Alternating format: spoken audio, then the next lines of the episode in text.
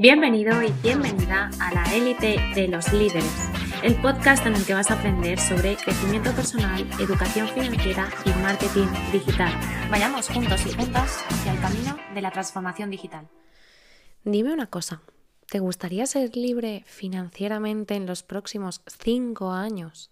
Si tu respuesta ha sido claro que sí, Nuria, entonces estás escuchando el podcast correcto.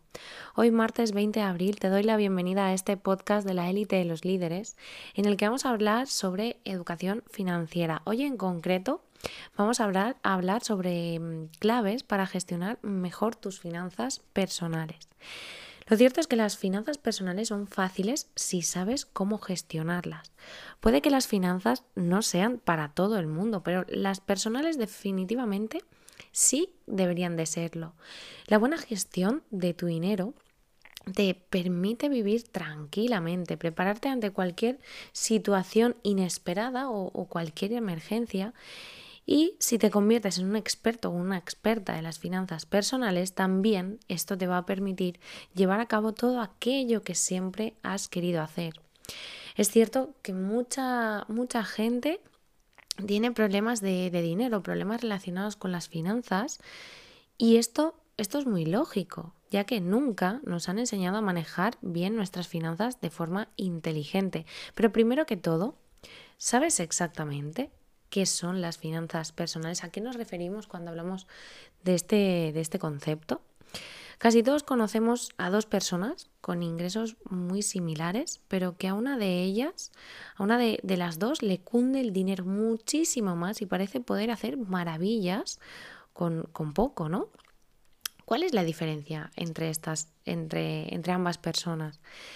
Realmente es la planificación y la gestión que tiene cada uno o cada una con su dinero. Las finanzas personales no son más que eso. La administración de, de los recursos de, de una persona o, o de un núcleo familiar. La importancia de las finanzas personales radica en que te puedas proteger ante cualquier situación, cualquier riesgo, cualquier emergencia, que, cuentes con los suficientes recursos para financiar tus actividades de, de cada día, del día a día, y que puedas ahorrar para tu futuro o el de los tuyos. Los términos que realmente necesitas conocer para tener una buena gestión financiera son cuatro. El primero de ellos es los ingresos, que es todos aquellos recursos que recibimos cada día por tiempo. Dentro de los ingresos tenemos el sueldo que, que solemos tener, dinero mm, por alquileres, pensiones, eh, ventas que hemos hecho de, de muebles o incluso de inmuebles. Luego tenemos los gastos. Los gastos, por el contrario, es todo aquel dinero que sale de nuestras cuentas, como, como, el pago, aquí sería el pago de alquileres, las hipotecas, las compras, eh, gastos de ocio, seguros, facturas, etcétera. Por otra parte, otro término que tienes que saber para controlar bien tus finanzas son los activos, que son todos aquellos bienes que tienes de larga duración, como son los locales, casas, coches, terrenos en, propiedad. Y luego la otra parte son los pasivos, que son todas aquellas deudas que tienes con terceras personas, muy diferente de los ingresos pasivos. Los pasivos en sí, lo que serían los gastos pasivos, ¿no? Sí que son todas esas deudas. Y luego tenemos los, los, ingresos pasivos, que es aquel dinero que nos entra de forma recurrente sin tener que invertir el mismo tiempo que, que invertimos para conseguir nuestros ingresos mmm, constantes, ¿no? Ahora, ¿por qué fases debe pasar la gestión de las finanzas personales? La buena gestión de estas, de las finanzas personales, empieza por concebir esto como un concepto de larga duración y que requiere de esfuerzo y compromiso. Para explicarnos mejor, eh, lo que vamos a hacer es ver una serie de, de fases por la que debes de pasar para que logres tener un mejor control de tus finanzas. La primera es la evaluación. Lo primero que tienes que hacer es conocer tu situación económica a la perfección como punto de partida. De aquí vas a poder ver qué es lo que tienes que mejorar y qué es lo que tienes que potenciar. Valora el tipo de ingreso que tienes, las posibles deudas, los gastos, cómo puedes mejorar cada eso, cada, cada, cada parte. Luego tenemos la parte de los objetivos. Es muy importante que en las finanzas personales nos pongamos los objetivos. ¿A dónde quieres llegar? En esta fase tendrás que, valorar y establecer tus expectativas y metas financieras que tengas para un futuro. Piensa en compras, inversiones, em, qué, qué nivel de ingresos quieres tener. Una vez tienes todo eso, pasamos a la parte de la planificación. ¿Cómo vas a llegar ahí? Esta tercera fase eh, es pensar en qué estrategia vas a seguir para cumplir los objetivos que has establecido de forma previa. Aquí también deberás valorar qué instrumentos financieros te van a poder ayudar a llegar más rápido a la meta que te has marcado.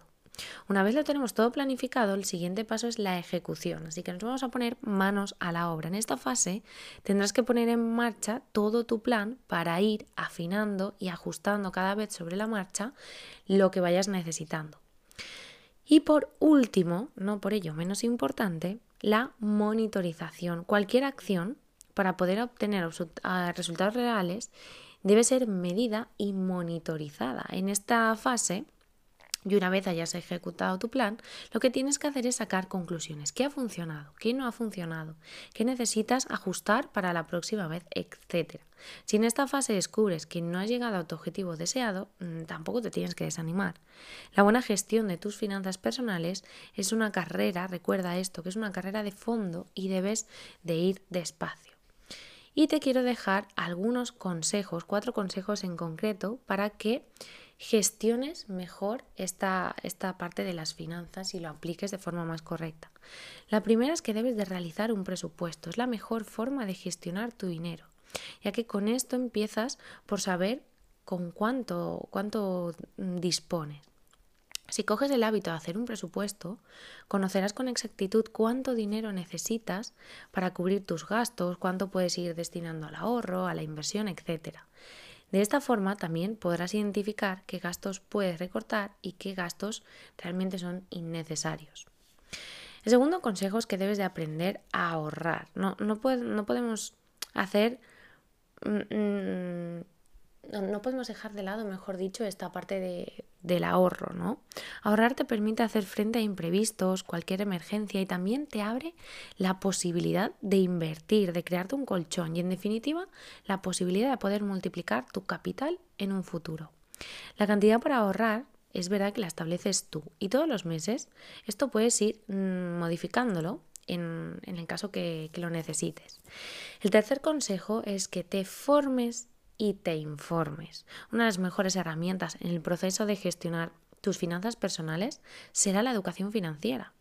Así que dedica una cantidad de tiempo todas las semanas sobre, para conocer más sobre herramientas, herramientas financieras, tendencias, consejos prácticos, eh, términos de, de finanzas, etcétera, que te ayudarán a entender cómo administrar realmente bien tu capital. En Internet puedes encontrar un sinfín de libros, blogs, podcasts y webinars que te van a ayudar a mejorar todo, todo esto. Además, en nuestra academia de, mm, de, educación financiera vas a encontrar un montón de tips, de actividades, de consejos para que puedas aplicar todo esto en tu día a día.